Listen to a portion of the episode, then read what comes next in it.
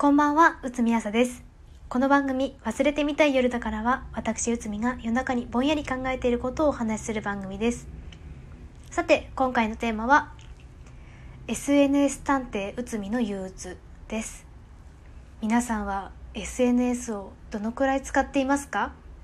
うつみは SNS 探偵として一定のレベルまで達してしまったような感じがします。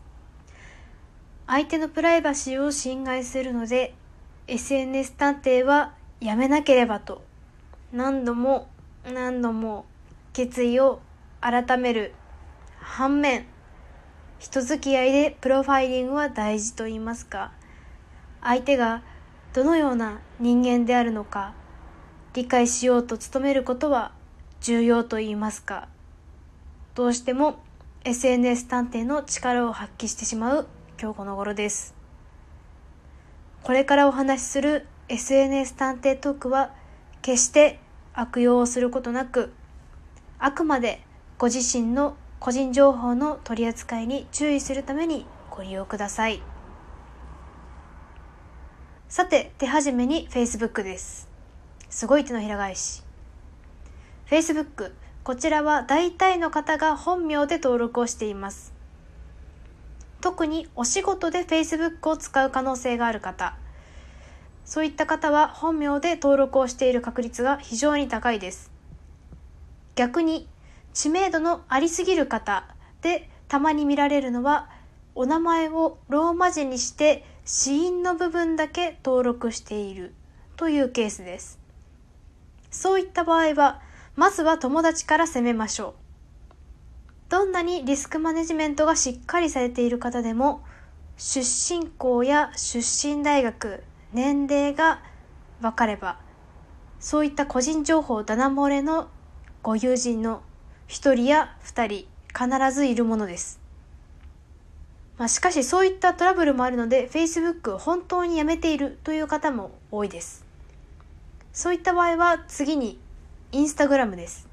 こちらもまずは本名漢字ローマ字2つ検索して見つからなければ Facebook のアカウントが見つかっていれば Facebook で関係性の確認が取れた友人から攻めます。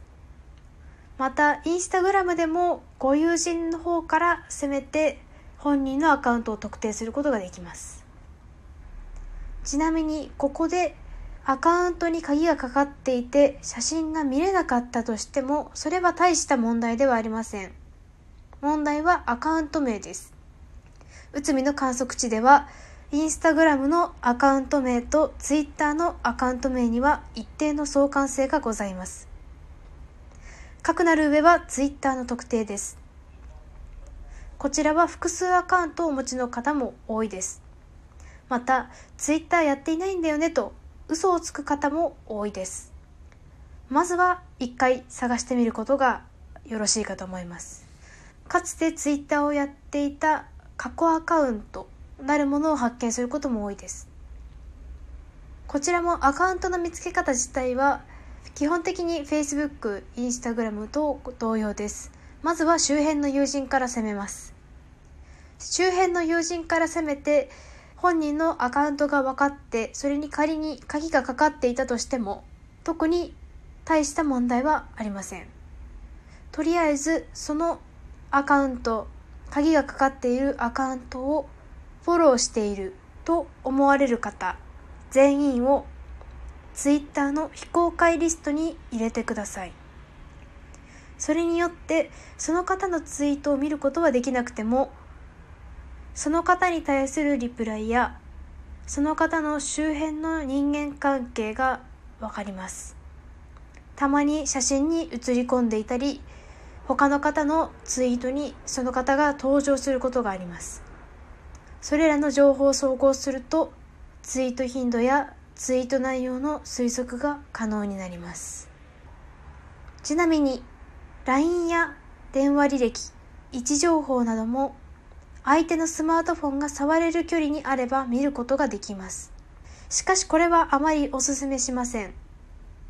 バレにくい方法というのもいくつかありますが基本的に難易度が高いです。そしてバレた時のリスクが大きいです。やめた方がいいです。そしてもう一つやめた方がいいこと。それはパスワードを当てようとすることです。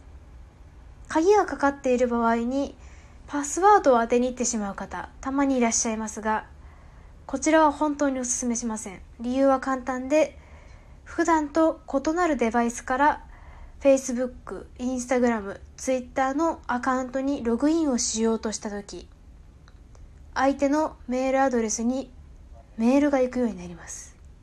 これはバレるリスクが非常に高いです。誰かが自分のアカウントにログインしようとしていることが分かってしまいます。なので基本的にはやめた方がいいです。相手を怯えさせることにもなってしまいます。SNS 探偵は基本的に自分が口を割らなければバレることがない範囲内で行う。これが鉄則です。さて SNS 探偵内海はこれまでよし調べよと思った方のアカウントは表裏ともに大体突き止めてきました。内海の好きなものに対する悲しいまでの執着そして好奇心には自分でも悲しくなります。知らなくていいのに知らない方がいいのにどうしてそれを望んでしまうのか自分でも正直よく分かりません。内海は連絡がとてもまめな方です。中学生の頃当時の彼氏と1日100通くらい。これは往復です。1日100通くらいメールをしていました。相手も似たようなタイプで連絡がまめな方でした。大学生の時は野球部のマネージャーからの LINE は基本的に10分以内に返すみたいな暗黙の了解があったのでどなたから来た LINE に対しても基本的に3分以内に返信をしていました。おかげさまであまりの返信の速さに周囲のみんなからは怯えられていました。そして内海は大学を卒業するまで連絡をまめに返せない。返信をするまでに何時間もかかる。という方の気持ちを理解することができませんでした。今は社会人になり意識的に個人のスマートフォンを手放し連絡が来ていることに気がついても一旦忘れて目の前の仕事に集中しています。しかしそれでもやはり連絡は常に待つ側といいますか心のどこかで常に連絡を待っている自分がいます。そういう時に無意識に SNS 探偵を始めてしまいます。SNS 探偵をしていると相手のオンライン状況がわかります。インスタグラムは見ているのに、ツイッターは更新しているのに、LINE は返ってこない。そういった場合は、そういう人なのだと相手にレッテルを貼ります。そうすることで少しだけ割り切ることができます。そして、できるだけ相手が返しやすいであろうメッセージを考えます。相手にとって返しやすい話題は何か。それは相手のことを知らなければ難しいと内海は考えてしまいます。そして、プロファイリングにさらに力を入れてしまいます相手の興味関心に寄せるために余計に調べ上げてしまいます。一体いつになったらプロファイリングをやめられるのか。